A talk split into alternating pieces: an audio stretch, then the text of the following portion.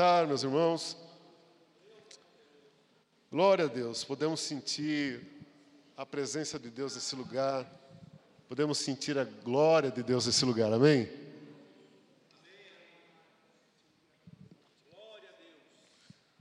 Meus irmãos, quero brevemente é, meditar com os irmãos sobre o, o tema que nós estamos trabalhando esse mês na igreja. E eu quero ler o texto que se encontra em Gálatas, capítulo 5, dos versos 16 aos versos, ao verso 26. Nós vamos falar nessa noite sobre obra, é, obras da carne e fruto do Espírito. Amém? Obras da carne, fruto do Espírito. Temos estudado esse tema nas células, é, nos cultos, e estamos findando esse mês com, com um grande conhecimento, uma grande edificação da igreja através desse tema tão importante, tão, tão precioso para a vida, para a comunidade cristã. Amém? Nós vamos ler esse texto na NVI, por favor. A versão NVI, uma linguagem mais amigável. Amém, igreja? Amém. Glória a Deus. Vamos lá. Fiquem tranquilos que eu dei uma olhada na meteorologia, só vai até amanhã, tá bom? Estava conversando com as irmãs ali, né? Tá todo mundo espantado que o frio veio no inverno. Não dá para entender isso, né? Mas agora é hora de frio, não de calor, né, igreja? Glória a Deus. Amém? Todos acharam? Amém. Vamos ler o texto. Diz assim: Paulo dizendo: Por isso digo, vivam pelo Espírito e de modo nenhum satisfarão os desejos da carne, pois a carne deseja o que é contrário ao Espírito, e o Espírito o que é contrário à carne. Eles estão em conflito um com o outro, de modo que vocês não fazem o que desejam. Mas se vocês são guiados pelo Espírito, não estão debaixo da lei. Ora, as obras da carne são manifestas: imoralidade sexual, impureza e libertinagem, idolatria e feitiçaria, ódio, discórdia, ciúmes, ira, egoísmo, dissensões, facções e inveja. Embriaguez, orgias e coisas semelhantes a essa. Eu os advirto, como antes já os adverti, que os que praticam essas coisas não herdarão o reino dos céus. Mas o fruto do Espírito é amor, alegria, paz, paciência, amabilidade, bondade, fidelidade, mansidão e domínio próprio. Contra essas coisas não há lei. Os que pertencem a Cristo Jesus crucificaram a carne com as paixões e os seus desejos. Se vivemos pelo Espírito, andamos também pelo Espírito. Não sejamos presunçosos, provocando uns aos outros e tendo inveja uns dos outros. Amém, igreja? Quero então falar com os irmãos sobre esse texto tão precioso, tão sério, tão urgente. E também um texto que nos chama a atenção para os pontos que o apóstolo Paulo destacou aqui, conversando com esses irmãos através da sua missiva, da sua epístola. Nós vamos falar sobre obras da carne e fruto do espírito. E vamos entender então aqui que Paulo ele deixa para nós nessa leitura que fizemos três ensinos ou três é, mensagens muito importantes para a nossa vida cristã sobre esse tema. No capítulo 5 aos Gálatas, Paulo trata de dois assuntos.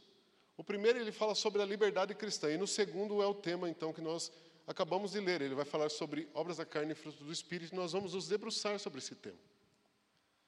Obras da carne e fruto do espírito nos ensinam três lições muito importantes. Mas antes, deixe-me pontuar uma questão hermenêutica aqui. Se você não está habituado com essa palavra, ela quer dizer interpretação.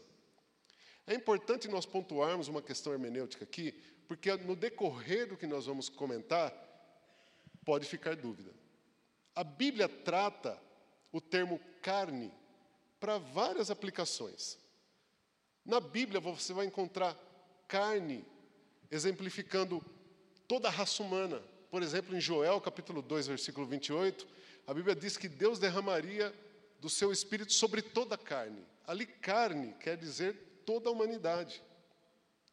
Já em Colossenses 1, 24, Paulo vai dizer assim: Cumpro na minha carne o que resta das aflições de Cristo.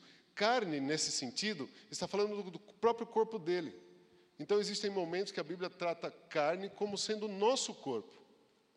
E também existem momentos que a Bíblia vai falar de carne, mas ela está falando de desejo da alma, anseios da alma, vontade do coração do homem, que está no texto que nós lemos aqui, no versículo 19 de capítulo 5 de Gálatas. Nós lemos assim: Ora, as obras da carne são manifestas. Obras da carne aqui são desejos da alma, desejos da vontade. E tem outro texto também que Paulo vai falar é, sobre carne, falando do próximo. Mas, enfim, só para nós entendermos aqui, nivelarmos o conhecimento, para não gerar confusão, que a Bíblia trata carne e aplica ela em vários contextos. Amém?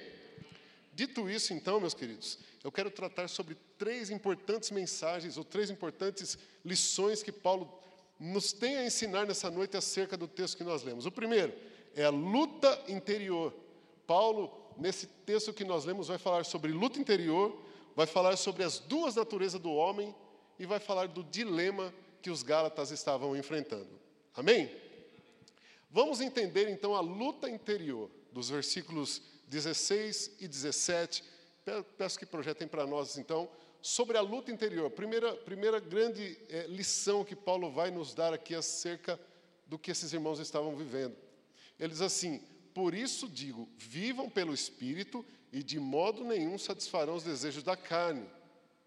Pois a carne deseja o que é contrário ao Espírito, e o Espírito que é contrário à carne. Eles estão em conflito um com o outro, de modo que vocês não fazem o que desejo. Todos nós aqui, por mais que não entendamos essa dinâmica, nós somos uníssonos, nós somos unânimes em confirmar essa verdade. Sim ou não? Todos nós concordamos que existe dentro de nós uma luta muito grande nesse sentido.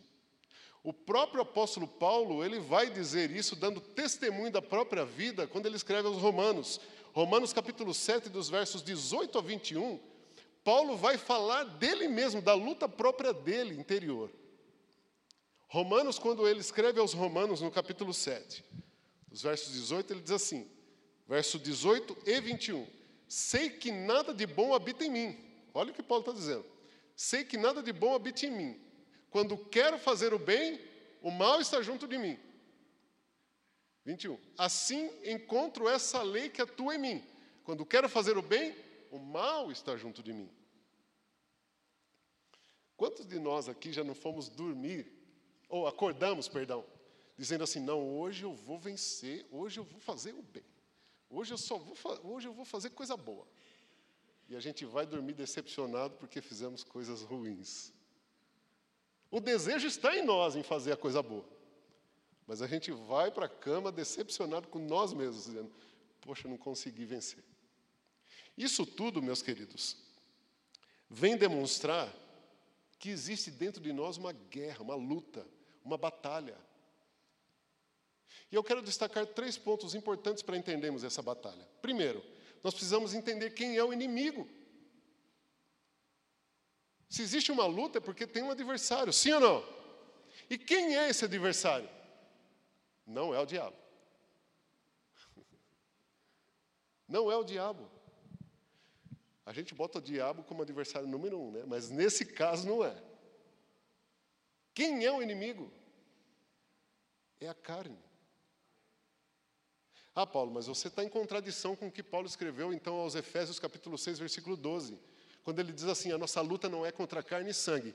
Por isso que eu pontuei a questão hermenêutica. Porque quando Paulo fala lá que o nosso inimigo não é contra carne e sangue, carne ali é o próximo, é o outro. Não está em contradição, então.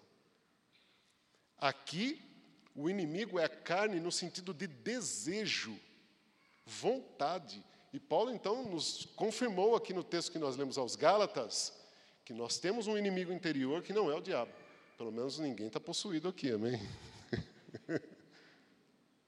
se nós não estamos possuídos, e se dentro de nós habita o Espírito Santo, então o inimigo que está dentro de nós é a nossa própria carne. E isso é um fato, meus queridos.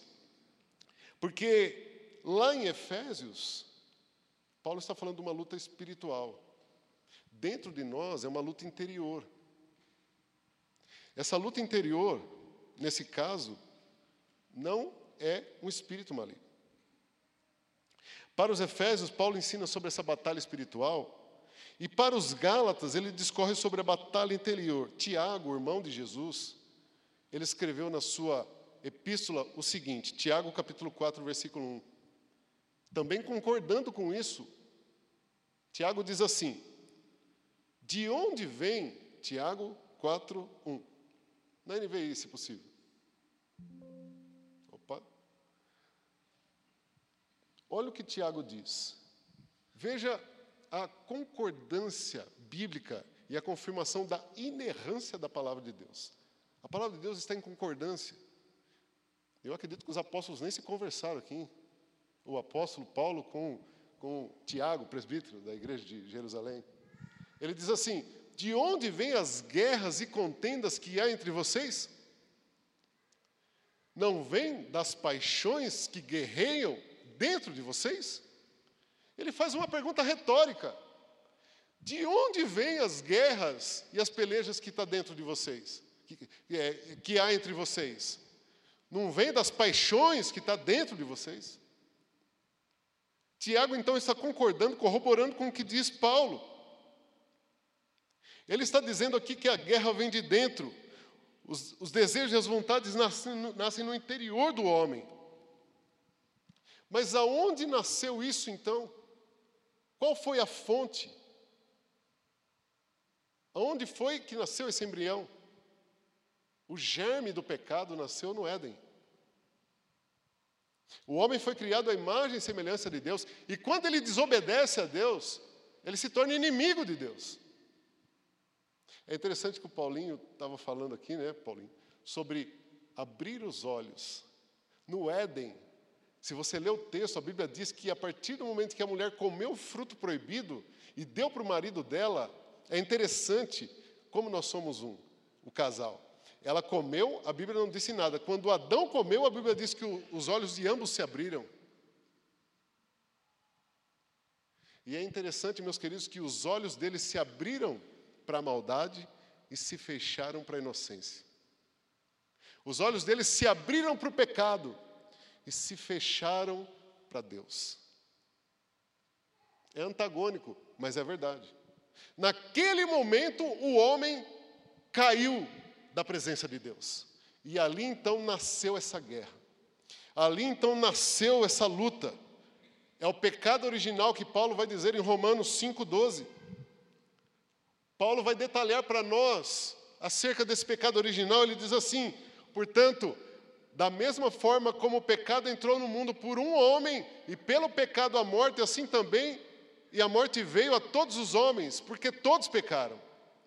Por um homem entrou o pecado no mundo. Quem é esse homem? Adão.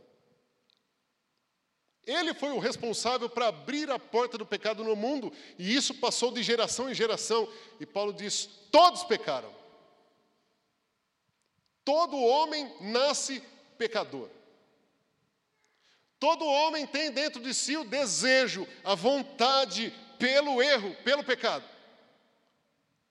Por mais que não digam, está lá dentro. Todos, todos precisam da graça de Deus, porque todos os homens caíram como Adão. Mas eu quero te dar uma boa notícia nessa noite. Eu quero te dar uma boa notícia. Se você está travando essa luta, é porque dentro de você tam também tem oposição. Se você nessa noite está me ouvindo e se identificou com essa luta, você fala, Paulo, eu luto, eu luto. Sabe por que você luta? Porque dentro de você não tem só o inimigo, dentro de você também tem a oposição, tem o Espírito Santo de Deus, tem Deus dentro de você que se opõe a esse mal, que se opõe a esse pecado e que vence esse pecado. Porque só tem oposição quem tem o Espírito Santo. Porque o homem natural, meus queridos, não luta contra esses desejos. O homem que está lá fora, quem está no pecado, não luta contra, pelo contrário, alimenta essa vontade. As pessoas que não conhecem a Deus, que estão mortos para Deus, elas têm prazer, como disse o próprio Paulinho, elas divulgam isso. Meus irmãos, eu não assisto mais televisão nesses canais há muitos anos. Mas só de ouvir algumas pessoas comentarem, eu tenho vergonha de estar com a minha família nos comentários. Imagine colocar a família para assistir certas coisas que passam na televisão. Mas eles têm prazer em mostrar suas vergonhas, seus pecados, sua nojeira. O homem natural, ele não está preocupado. Quem está preocupado em vencer o mal é quem é de Deus, é quem tem o Espírito de Deus, é quem tem dentro de si o próprio Deus. O Espírito Santo. Só existe luta porque existe oposição. Segundo ponto, então, acerca da luta, é que nós podemos entender que ela é exclusiva de quem é remido. Essa luta não é de todo mundo. Essa luta interior não acontece no coração de todos. Essa luta interior só acontece no coração daquele que nasceu de novo, daquele que conheceu o Senhor. O homem sem Deus, diz a Bíblia, Efésios capítulo 2, versículo 1, Paulo vai dizer acerca do homem sem Deus. Paulo diz que ele nos vivificou, estando-vos vós mortos nos vossos delitos e pecados. Como que nós estávamos antes? Mortos. O homem sem Deus está morto para Deus. Entregue ao seu delito, entregue ao seu pecado. É por isso que o homem sem Deus tem prazer no pecado. É por isso que o homem sem Deus tem prazer em mostrar o seu pecado, expor o seu pecado, porque não existe nada dentro dele que se oponha a isso. Paulo, escrevendo também a 1 Coríntios, sua carta, sua primeira epístola aos Coríntios, no capítulo 2, no versículo 14, ele vai dizer assim: Ora, o homem natural não aceita as coisas do Espírito de Deus, porque para ele são loucura e não podem entendê-las, porque elas se discernem espiritualmente.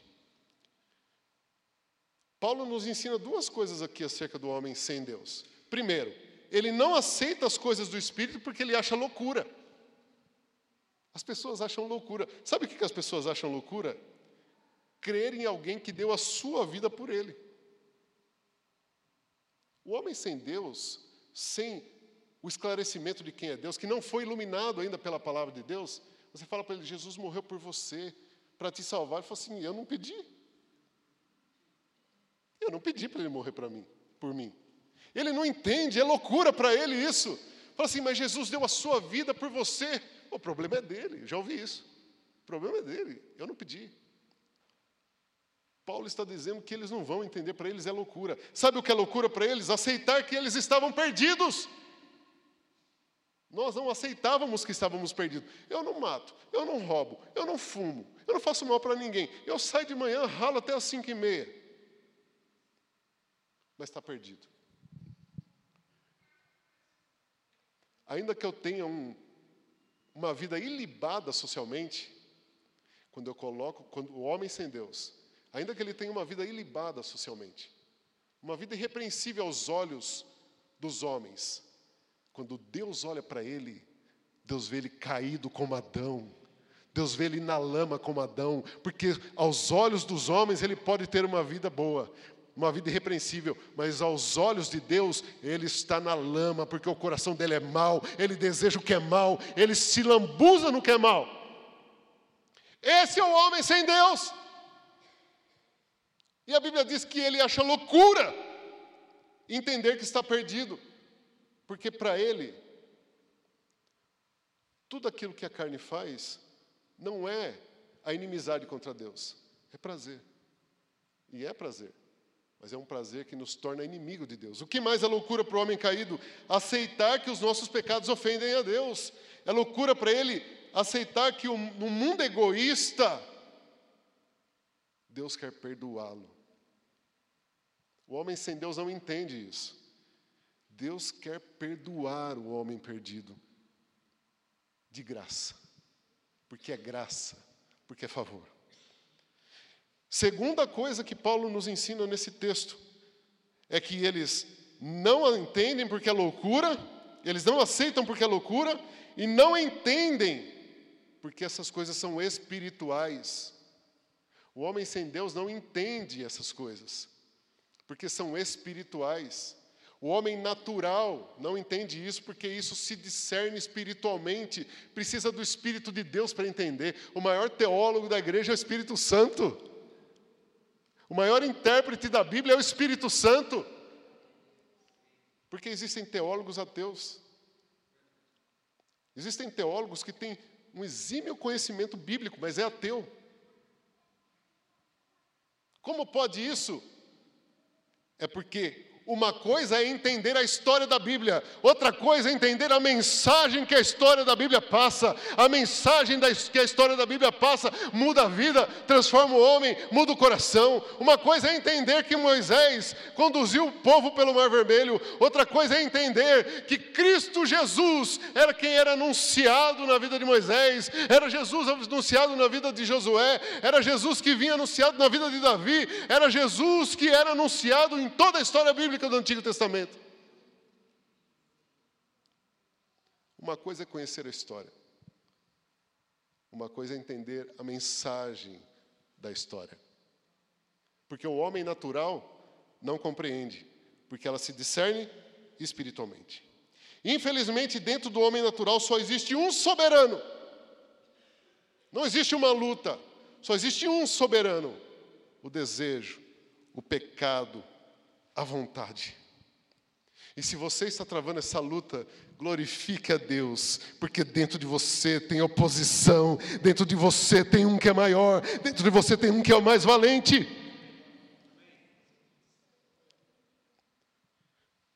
Terceiro ponto importante para entender nessa batalha é que existe vitória. Nessa batalha existe vitória. Na batalha espiritual de Efésios, Lá, quando Paulo escreve aos Efésios, capítulo 6, verso 12, ele diz que para vencer aquela batalha nós precisamos de. É bom fazer esse sinal, não. Nós precisamos, precisamos de armas.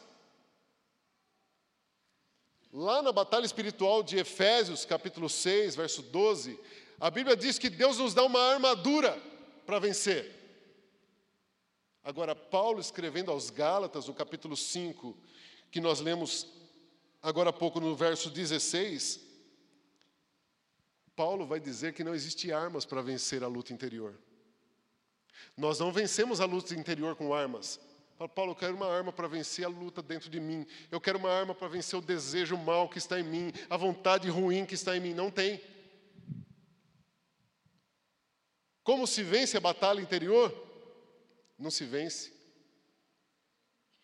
Alguém vence para nós.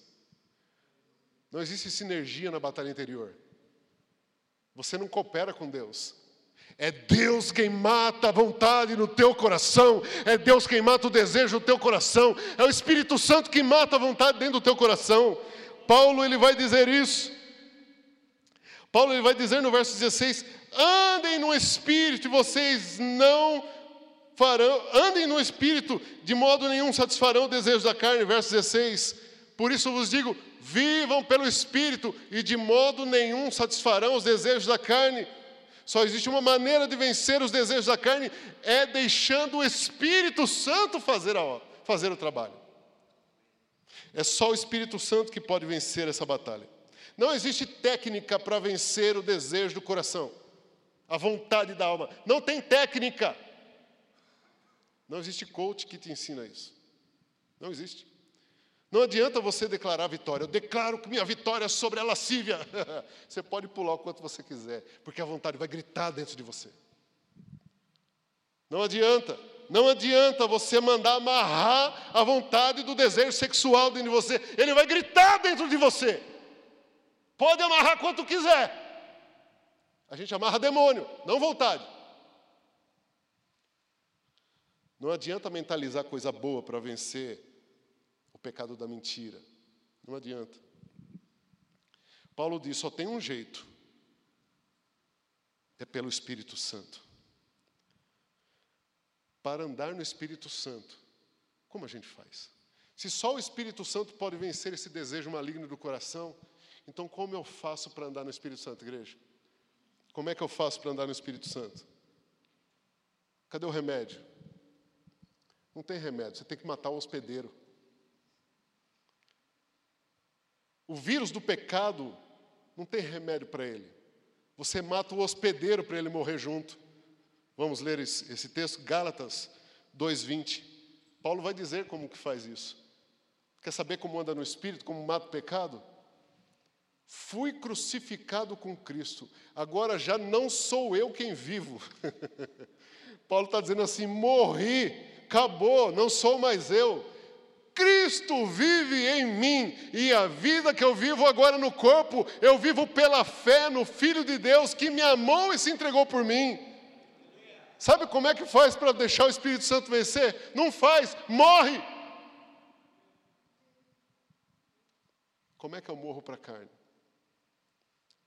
Não vamos sair matando ninguém. Como é que eu mato a carne, igreja? Você pega a rédea da sua vida e você fala assim: Senhor, eu não consigo mais.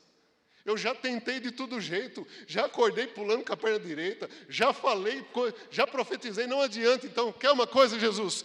A, vida, a minha vida é tua faz o que o Senhor quiser. Eu não vou fazer mais nada, eu não vou mais tentar. Você vai aos pés da cruz, você chora, você faz a oração de entrega, você faz a oração de arrependimento, de arrependimento.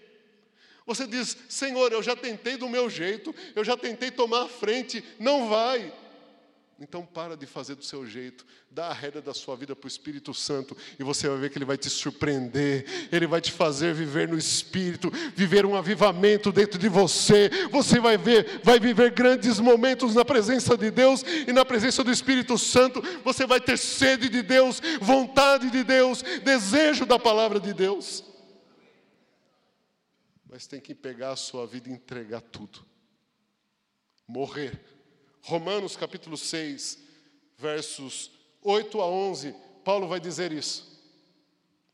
Ora, se morremos com Cristo, cremos que também com Ele viveremos. Pois sabemos que, tendo sido ressuscitado dos mortos, Cristo não pode morrer outra vez. A morte não tem mais domínio sobre ele. Porque morrendo, ele morreu para o pecado uma vez por todas, mas vivendo, vive para Deus. Verso 11: Assim também vós, considerai-vos mortos. Para o quê? Para o pecado, mas vivo, vivo para Jesus Cristo, morto para o pecado, vivo para Jesus, morto para o pecado, vitorioso na batalha interior. É só assim que vence o pecado interior. Tem que morrer. Tem que dar a rédea da sua vida para Jesus. Uma vez só, Paulo, Romanos 8,36. Paulo vai dizer que não é só uma vez, não é só um dia, são todos os dias. Como está escrito? NVI, por favor, NVI. Como está escrito? por amor de ti, enfrentamos a morte. Não é só um dia, Didi, são todos os dias. Todo dia eu acordo e falo, Jesus, está aqui a minha vida, ela é tua. No outro dia, Senhor, eu não vou trabalhar com a rédea da minha vida, é tua. Senhor, eu vou fazer um negócio, o negócio é teu. Senhor, eu vou, eu vou fazer uma, uma viagem. Senhor, eu vou, eu vou me relacionar com alguém. Mas está aqui, a vida é tua. Me ajuda a tomar as melhores decisões. Eu vou tomar uma decisão, Senhor, todos os dias. Todos os dias eu entrego minha vida a Cristo. Todos os dias eu entrego a minha vida a Cristo, porque esse homem que está dentro de nós, esse homem, esse antigo homem, esse homem caído, Todos os dias ele vai querer te seduzir, todos os dias ele vai querer te levar ao pecado, todos os dias ele vai querer te fazer pecar, todos os dias ele vai ressuscitar dentro de você a vontade de fazer o que é mal. Mas se você entregar a sua, a sua vida a Cristo todos os dias, você vencerá todos os dias da sua vida. Você vai prevalecer contra o pecado, você vai prevalecer contra o mal, você vai prevalecer contra o desejo maligno que existe dentro de você. Todos os dias. São todos os dias. O sacrifício da cruz não foi para que consigamos dominar a carne, mas foi para matar a carne. Não foi para que sejamos melhorados, mas totalmente transformados. Irmãos, no século II, tinha um homem chamado Marcion, ou Marcião. Esse homem tinha uma ideia maligna. Ele dizia que nós não precisamos nascer de novo, porque nós não somos totalmente caídos ou depravados. Não, existe coisa boa em nós. O homem Adão foi um mau exemplo para nós, mas agora, com um bom exemplo que é Jesus, a gente pode seguir no bom caminho. Mentira! Obviamente, porque ele foi repudiado pela igreja como herege. Não existe nada de bom em nós, em nós não existe condição de encontrar o Salvador, é Ele que nos encontra, não existe nada de bom em nós, não se iluda, você não tem capacidade de vencer os desejos da alma, é só o Espírito Santo, é só morrendo, é só entregando a vida para Jesus. Não se iluda, você que está me assistindo, não se iluda, você não consegue vencer essa luta. Tem que morrer, tem que se arrepender tem que entregar tudo no altar. Segundo o ensino, no texto que nós lemos, então, o primeiro foi sobre a batalha interior. O segundo ensino são as duas naturezas que guerreiam. Já que entendemos que existe uma luta, Paulo agora vai apresentar uma lista das duas naturezas que guerreiam. Essas duas naturezas que existem dentro de nós, Paulo agora ele, ele faz uma lista do resultado da operação de cada uma dessas naturezas. Ele começa pela natureza humana. Verso 21. As obras da carne, Gálatas 5, 21. Ele vai então fazer uma lista do resultado da operação desse inimigo, dessa vontade que existe dentro de nós. A lista é feia. A lista é vergonhosa. Mas nós temos que convir. Essa lista está dentro do coração de todo homem e de toda mulher. Você pode se envergonhar dela, mas ela está dentro do coração do homem e da mulher. Porque todos pecaram. NVI? Inveja, embriaguez, Perdão, é 20. Volta um, por favor. Mais um. É 19, começa 19. As obras da carne são manifestas. A lista é imoralidade sexual, impureza, libertinagem, idolatria, feitiçaria, ódio, discórdia, ciúme, ira, egoísmo, dissensão, facção, inveja, embriaguez, orgias e etc. Essa é a lista da natureza humana. Agora, Paulo apresenta, Paulo apresenta a segunda lista, da natureza divina. Diga glória a Deus. Versículo 22. A natureza divina tem seus frutos: amor, alegria, paz, paciência, amabilidade, bondade, fidelidade, mansidão e domínio próprio.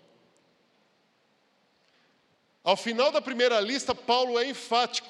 Ele vai dizer assim, verso 21: Eu os advirto, como já adverti antes, que os que tais coisas praticam não herdarão o reino dos céus.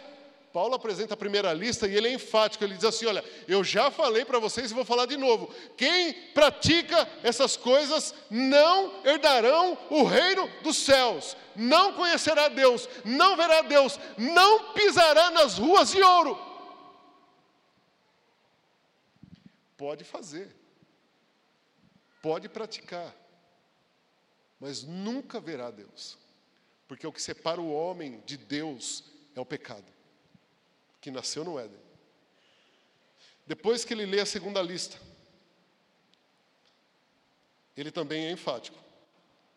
Verso 24. Depois de ler a segunda lista, ele diz assim: Os que pertencem a Cristo Jesus crucificaram a carne com as paixões e desejos. Ele lê a segunda lista e fala: Está vendo? Quem entrega a vida para Jesus quem morre para esse mundo crucificou suas paixões na cruz com Jesus. Amém, igreja?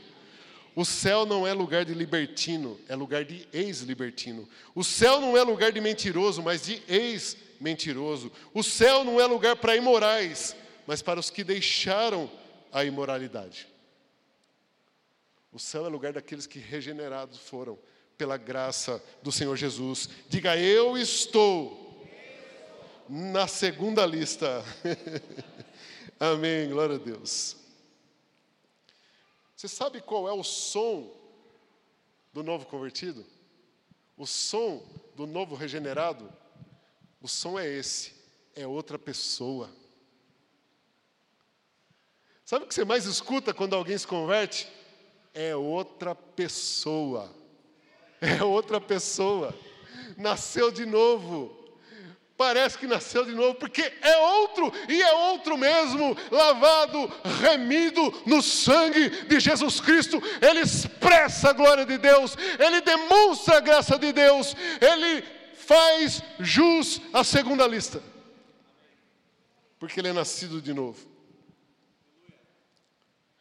Nós podemos ver que aquele que morre para o mundo, e nasce para Cristo, está na segunda lista. Quem está na primeira lista? Já falamos aqui. Aqueles que não conhecem a Deus, só tem um soberano dentro dele e ele faz a vontade dele. É assim, amada igreja. É assim que caminha a humanidade. Terceiro e último, para nós irmos para o final. Terceira lição que nós aprendemos nesse texto que nós lemos é o conflito na igreja de Gálatas. Então, se Paulo ensinou sobre a luta interior, se Paulo então ensinou sobre as duas naturezas, agora ele vai para a conclusão. Quem estava enfrentando isso? Quem estava precisando aprender isso? A igreja aos Gálatas. E a gente pega carona. Qual era o conflito? Qual era o dilema? Qual era o grande problema? É que os Gálatas tinham criado uma terceira lista. Eles tinham criado uma terceira lista. Como assim, Paulo, terceira lista? É, verso 26 do capítulo 5, Paulo vai dizer assim: Não sejamos presunçosos, provocando uns aos outros, tendo inveja uns dos outros. Eles estavam invejando um ao outro, eles estavam se provocando. Nascidos de novo, dentro da igreja, tendo inveja, ciúme um do outro. Paulo vai advertir eles um pouco antes, fala assim: vocês estão se mordendo, cuidado para não se devorar, viu? Volta à leitura, você vai ver Paulo exortando. Paulo começa a falar com essa igreja, é a única epístola que o apóstolo Paulo vai começar sem elogio. Paulo não elogia essa igreja quando ele começa a falar com eles. Sabe por quê? Porque eles estavam vivendo uma terceira lista. Que terceira lista é essa? Essa terceira lista na vida dos Gálatas tinha amor, tinha. Tinha alegria? Tinha. Tinha paz? Tinha. Mas em vez de paciência, tinha ira. Você até via neles alguns frutos do Espírito: bondade, fidelidade, mansidão. Mas tinha inveja, não tinha amor. Às vezes, essa lista permutava. Ao invés de domínio próprio, tinha imoralidade. É uma terceira lista, uma lista mista. Pegava um pouco de uma e um pouco da outra. Paulo, então, ele é enfático capítulo 3, versículo 3 de Gálatas, Paulo vai dizer para eles assim: vocês começaram bem, vocês começaram pelo Espírito. Gálatas 3, 3. Vocês começaram pelo Espírito, agora vocês estão sendo aperfeiçoados pela carne? Será que vocês são tão insensatos? Olha a expressão, a rispidez das palavras do apóstolo Paulo. Será que vocês são tão insensatos que, tendo começado pelo Espírito, eles entregaram a vida a Deus e deixaram o Espírito Santo guiar a vida deles no início? Mas agora estão sendo aperfeiçoados pelo esforço próprio? Paulo está sendo irônico, porque ninguém começa bem e se aperfeiçoa mal. É, é ironia isso. Paulo está dizendo assim: muito bem. Começaram pelo Espírito e agora estão acabando na carne, estão se aperfeiçoando na carne. Sabe o que Paulo está dizendo aqui, amada igreja? Se você ler a carta aos Gálatas, Paulo está dizendo para eles que eles estavam querendo justificar a graça com outro evangelho. Capítulo 1 de Gálatas, versículo 8, Paulo vai dizer assim: olha, um pouquinho antes, versículo 5, 4, 5, vamos ler aqui. Gálatas, capítulo 1.